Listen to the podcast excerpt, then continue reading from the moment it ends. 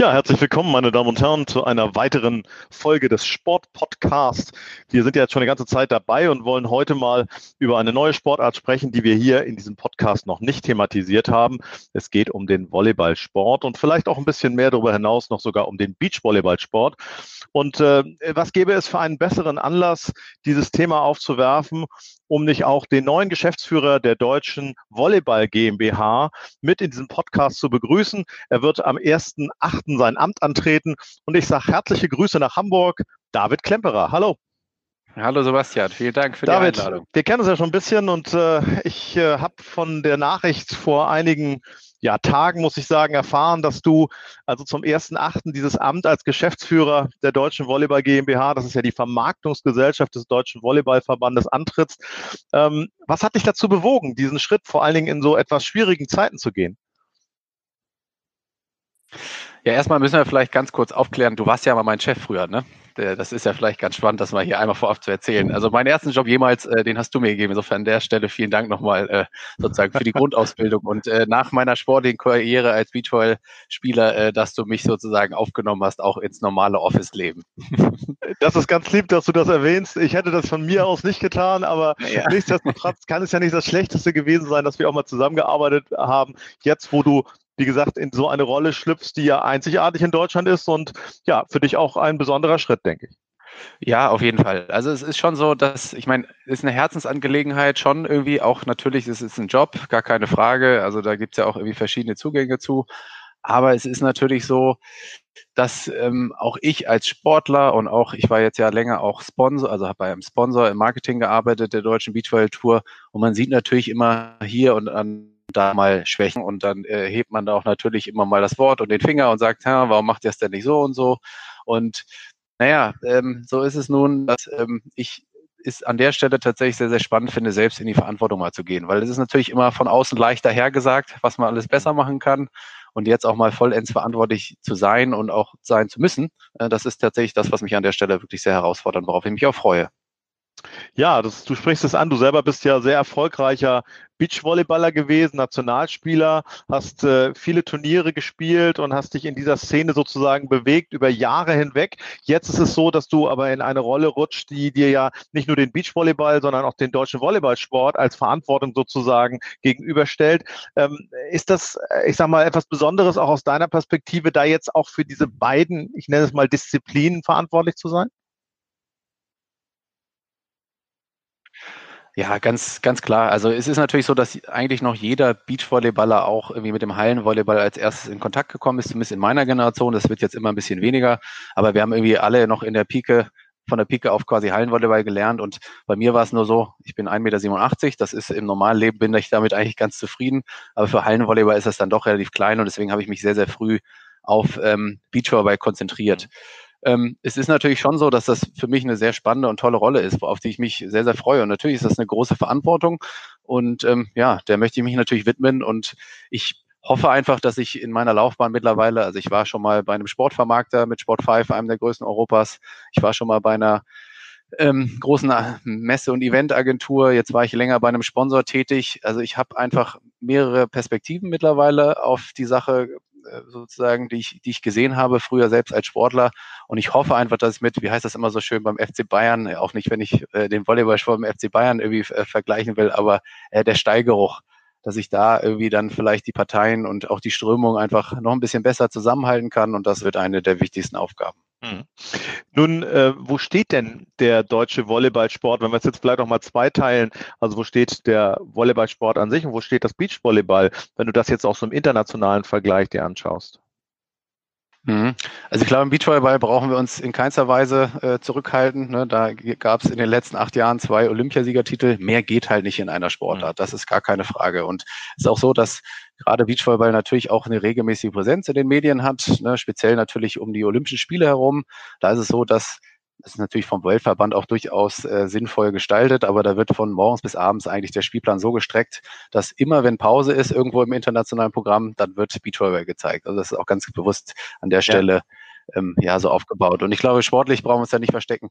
Beim Hallenvolleyball ist es auch so, dass wir gerade im Frauenbereich eine sehr, sehr aufstrebende junge Truppe haben. Die haben sich jetzt leider knapp nicht für Olympischen Spiele ähm, qualifiziert, die, der Männerbereich auch sehr ähm, durchaus ähm, ja, erfolgreich gewesen in den letzten Jahren. Da ist es natürlich immer so, dass Olympia aufgrund der Größe, die es mittlerweile angenommen hat, ähm, einfach sehr reglementiert ist. Da mhm. nehmen unheimlich weniger Nationen. Das ist ja ähnlich wie im Handball. Da ist ja eine Europameisterschaft manchmal fast sportlich hochwertiger als eine, eine Weltmeisterschaft oder Olympische Spiele. Da ist es halt im Moment schwer. Trotzdem haben wir da den Anschluss an die Weltspitze. Aber in so einer Olympia-Quali hat man gesehen, da geht's dann bei, wie bei den Männern einmal gegen Frankreich, Europameister. Naja, und dann verliert man da auch mal, ne? obwohl man vorher wirklich äh, tolle Teams halt auch geschlagen hat. Klar. Wie sehr wirft denn, ich meine, das ist auf jeden Fall faktisch so ist, darüber brauchen wir, glaube ich, nicht zu diskutieren, aber wie sehr wirft denn jetzt diese Krise, die wir haben, die Nichtanwesenheit von Zuschauern, die Rahmenbedingungen, dass gar nicht gespielt werden kann in weiten Teilen, wie weit wirft es äh, euch als Verband und euch vor allen Dingen auch als Vermarktungsgesellschaft zurück? Ja, noch bin ich ja nicht sozusagen in Amt und Würden, aber ganz klar, also ich glaube, wir laufen schon sicherlich auf mindestens auf eine kleine Rezession zu.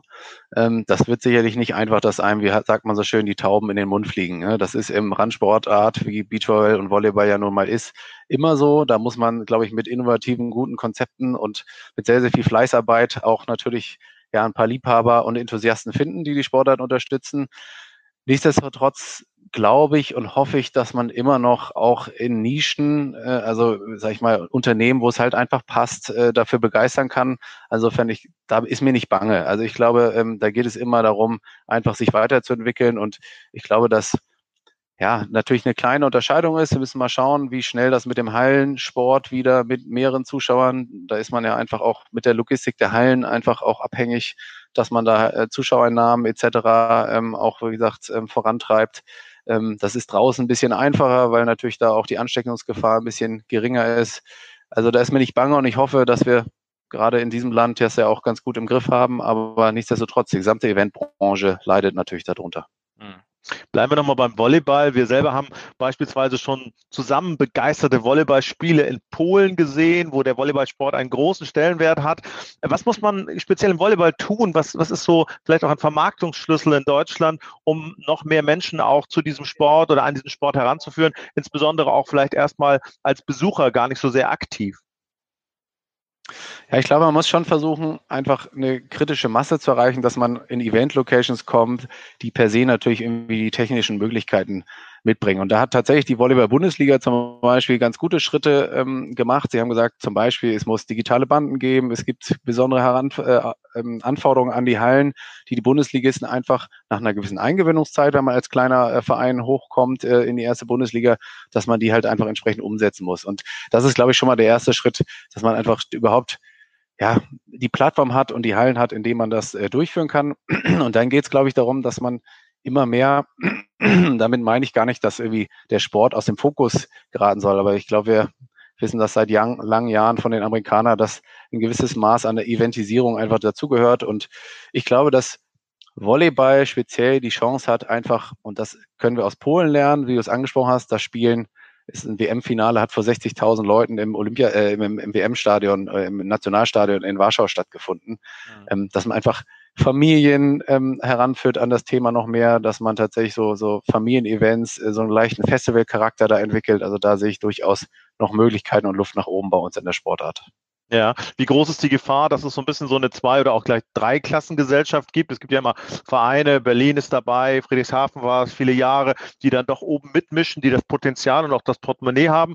Wie, wie sieht es da mit den Kleinen aus, auch sich sozusagen da einzubringen, um auch von diesem Kuchen, auch von diesem Event-Charakter, den das Ganze haben kann, etwas abzubekommen?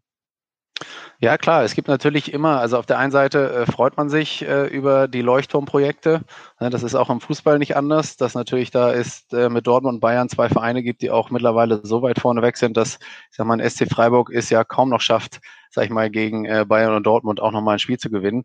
Mhm. Ähm, gar keine Frage. Ich, ich glaube, dass im Volleyball tatsächlich, und das erlebt man auch in der Volleyball-Bundesliga so, dass die Solidarität noch relativ groß ist. Also da wissen schon ganz genau auch die Top-Vereine, dass sie die, die kleineren Vereine mitnehmen müssen und wollen, um da sozusagen alle auf ein gewisses Level zu bringen. Und ähm, da gibt's natürlich auch entsprechende, ja, sag ich mal, äh, solidarische und äh, am Ende sogar natürlich auch finanzielle Geschichten, die, wo da auch kleineren Vereinen unter die Arme gegriffen wird. Hm. Ja, ein weiterer Vermarktungsbaustein deiner Arbeit wird ja auch die Techniker Beach Tour sein. Ich denke, ein Projekt, was dir besonders am Herzen liegt, weil du ja selber viele Jahre lang äh, sag mal, von Strand zu Strand gefahren bist, da mitgespielt hast. Ähm, wo, wo steht diese Beach Tour, die ja zwischendurch auch mal Sponsorenwechsel hat, der Beachvolleyballsport ja auch schon einiges in Deutschland erlebt hat? Will da jetzt gar nicht nur an, an den Olympiasieg von Reckermann Brink denken, sondern auch das, was wir so an Happenings gehabt haben, beispielsweise am Hamburger Roten Baum, äh, wo man also wirklich so Leuchttürme hat, die es ja auch gilt, ein Stück weit zu, zu erhalten. Also wo, wo werden wir uns dahin entwickeln? Wie, was hast du vor auch? Ja, gute Frage. Da ähm, bin ich ja auch, wie gesagt, erst gerade dabei, mich auch nochmal mit den Zahlen, die ja auch dahinter stehen. Man kann ja immer viele große Ideen, die müssen dann aber auch am Ende finanzierbar sein. Ähm, da muss ich mich erst mit auseinandersetzen. Aber ich glaube, speziell am Strand ist es natürlich naheliegend, das Thema Musik mit aufzunehmen und zu sagen, okay, auch da diesen Festivalcharakter, die, die Events immer noch mehr zu verlängern, auch andere Zielgruppen noch äh, anzusprechen über das Thema, zu sagen, ah Mensch, äh, hier äh, findet noch ein bisschen mehr statt als nur der reine Sport. Ich meine, das hat es ja vorher auch schon immer gegeben, dass es viel Rahmenprogramm, viel Musik gab, äh, auch beim, beim Beachvolleyball, da natürlich eingespielt noch über einen DJ. Aber ich kann mir da schon eine ganze Menge über, wie gesagt, auch da an der Stelle Familienfeste, Musikevents äh, statt äh, vorstellen. Ähm, nichtsdestotrotz glaube ich, ist es wie immer, dass natürlich erstmal so ein Olympiazyklus ansteht. Nach Tokio laufen dann Verträge auf etc. Das ist natürlich immer eine spannende Phase. Da muss man dann entsprechend auch die Partner dazu bringen, irgendwie weiterzumachen. Wir haben natürlich das große Glück, dass in 2022 die European Games auch noch in München vor der Tür stehen, wo ja. Beachvolleyball ein großer Faktor sein wird. Und ich hoffe mal, dass wir das, wenn wir das auch, sag ich mal, in eine in ein gemeinsames Storytelling mit der mit der deutschen Beach-Tour sozusagen zusammenbringen können, dass das nochmal äh, tatsächlich ein Hebel sein kann. Mhm. Gucken wir nochmal ganz kurz auf Olympia. Du sprichst Tokio an. Äh, es ist vielleicht auch eher eine Frage, also Glauben ist nicht Wissen, aber trotz alledem, wie, wie schätzt du es als Sportler ein, dass da im nächsten Jahr dann auch wirklich Olympische Spiele stattfinden werden? Ich hoffe es natürlich, weil es viele Sportler gibt, die jetzt schon um ein Jahr ihren Lebenstraum verschieben mussten. Das ist schon schwer genug. Äh, man trainiert eigentlich im Prinzip ein ganzes Leben auf diesen einen Moment. Manche haben das Glück, dass sie mehrmals ähm, dorthin fahren dürfen. Mhm. Ähm, ich kann mir vorstellen, dass es in diesem Fall wirklich versucht wird, alles möglich zu machen. Also ich meine, man hat ja jetzt auch schon alternative Konzepte wie im Fußball gesehen. Dann könnte es sein, dass leider, leider natürlich das auch dann unter Ausschluss von Zuschauern womöglich im Notfall stattfindet. Das sind natürlich nicht die Olympischen Spiele, die sich alle, alle wünschen, aber ich glaube einfach, der logistische Aufwand, der da im Vorfeld schon betrieben würde, da werden ja Stadien, Straßen, äh, öffentliche Verkehrsmittel etc. auch auf diese Themen geplant, äh, dass da schon versucht wird, mit aller Macht, aber natürlich auch mit allem Verstand, das, das durchzuführen. Hm. Glaubst du auch theoretisch ohne Zuschauer? Also ist das ein Szenario, das du dir auch für den Volleyballsport vorstellen kannst? Ja, vorstellbar ist es leider in, den, in der jetzigen Zeit. Ich kann es mir natürlich eigentlich nicht vorstellen und wünsche es mir nicht. Aber mittlerweile, ähm, wir haben es ja nun auch, dass wir jetzt auf der Road Dimmendorf, also sprich bei den ersten Vieren, eventuell jetzt in Hamburg sogar, muss man mal schauen, ob man kurzfristig sogar noch Zuschauer, das ist ja von Woche zu Woche mittlerweile unterschiedlich, äh, sogar ja. noch integrieren kann. Ähm, ist natürlich, was sich kein Sport wünscht. Ne? Live-Sport ähm, ja, lebt natürlich auch von der Atmosphäre vor Ort, das ist gar keine Frage. Aber ich glaube, es gibt natürlich äh, ein paar Sportarten, die auch noch medial ganz gut funktionieren können. Wir sehen, dass es beim Fußball natürlich auch nicht dasselbe ist, aber es ist halt deutlich besser als gar nichts, weil ich glaube, es ist am Ende doch immer noch auch schönes Entertainment. Ja, drücken wir die Daumen, dass das schnell in die richtige Richtung wieder geht. Du sprichst es ja an, es gibt ja schon erste, ich sag mal, Lockerungen, die dann auch dem Sport wieder zugutekommen und äh, hoffen wir mal, dass die nächste Saison da dann auf jeden Fall auch wieder profitieren wird, insbesondere was die Zuschauer angeht. Ich würde gerne abschließend noch so ein bisschen auch deine persönliche Entwicklung beleuchten. Du bist ja gebürtiger Kieler, hast jetzt äh, viele Jahre auch in Hamburg verbracht und äh, ja, jetzt ist es ja so, dass der Volleyballverband und auch die Deutsche Volleyball GmbH ja in Frankfurt sitzt, da wo die Sportverbände ja alle ansässig sind. Wie, wie machst du das organisatorisch? Wie muss man sich das vorstellen? Wie, wie organisierst du dich? Also ich werde natürlich eine ganze Menge Zeit auch in Frankfurt verbringen, das ist gar keine Frage. Ne? Die DVS ist natürlich irgendwie ein Teil und ich sage mal im Prinzip eine Servicegesellschaft des Deutschen Volleyballverbandes. Nichtsdestotrotz ähm, darf ich einen zweiten Standort in Hamburg aufmachen. Also das heißt, wir werden eine zweite Stand Standortstrategie fahren. Wir wollen einfach näher äh, an die Austragungsstandorte der Beachvolleyball Tour, an die Sponsoren, an die Dienstleister, die das natürlich auch umsetzen. Viele der Sportmedien sitzen in Hamburg. Deswegen ähm, ja, werden wir auch in Hamburg präsent sein. Und ich glaube, dass es auch an der Stelle eine sinnvolle Weiterentwicklung auch für die DVS ist. Super, das kommt dir ja auch entgegen. Äh, da muss ich nochmal nachfragen, Stichwort Hamburg, wie passt dazu folgende Meldung? Frank Mackeroth, der über viele, viele Jahre, Jahrzehnte ja den Beachvolleyballsport äh, sehr nahe stand und als äh, Förderer und Vermarkter unterwegs war, übernimmt jetzt eine Supermarkt oder einen Supermarkt. Ähm, was hat es damit auf sich? Kannst du uns aufklären? Nein, da müssen wir ihn natürlich am besten selber fragen. Aber soweit ich das gehört habe, ist es so, dass ja, Frank natürlich, also er ist der Vater des Beachvolleyballs in, in Deutschland. Er hat die Tour damals aufgebaut. Äh, er hat uns alle auch, also inklusive Julius Brink, Jonas Reckermann, Lauer Ludwig, hat er großgezogen. Also ich würde ihn als mein Ziehpapa an der Stelle auch bezeichnen und er hat uns sehr, sehr viel mitgegeben. Ich glaube, er hat in seinem Leben ähm, auch so, was man so an Sportevents organisieren kann, hat er alles erreicht. Und das hat einfach mit der Beachvolley-WM im letzten Jahr in Hamburg, sag ich, sag ich mal, seinen Höhepunkt gefunden. Naja, und deswegen sagt er, glaube ich, auf der einen Seite, was kann ich noch im Beachvolleyball erreichen? Und auf der anderen Seite ist natürlich auch das Eventgeschäft mit Beachvolleyball von Woche zu Woche an einen anderen Standort reisen auch nicht das, was man vielleicht bis ins hohe Alter unbedingt machen möchte.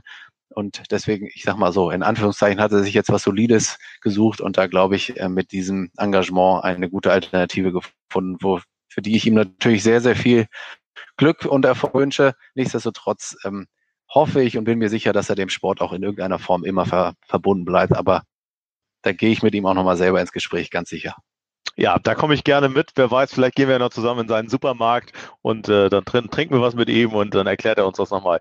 David Klemperer, ich sage ganz herzlichen Dank für die Zeit, das angenehme Gespräch. Drücke natürlich ganz fest die Daumen. Ab 1.8. geht's los und äh, ja, ich glaube, dann ist auch gleich on fire. Ne? Da gibt's ja gar nicht viel Einarbeitung, oder? Nee, das stimmt. Die ersten zwei Turniere darf ich noch auf Comdirect-Seite bei meinem aktuellen Arbeitgeber und dann wandere ich direkt auf die andere Seite und das endet dann erstmal mit der deutschen Beachvolleyball-Meisterschaft in Timnacher Strand, wo es dann ja auch wieder Tickets gibt, ne, hoffentlich. Ne? Also wenn das dann vom Innenministerium in, in äh, Schleswig-Holstein durchgewunken wird und dann geht's wieder voll weiter in den Winter, geht's gleich weiter mit Supercup, Nationalmannschaft etc. Also immer was zu tun, aber das Schöne ist, ist ja mein Hobby. Insofern äh, hätte ich ja eh die Zeit am Strand verbracht und in der Halle. Großartig. David, ich danke nochmal herzlich, wünsche dir alles Gute und äh, bis ganz bald. Tschüss, tschüss. Danke dir. Ciao, ciao.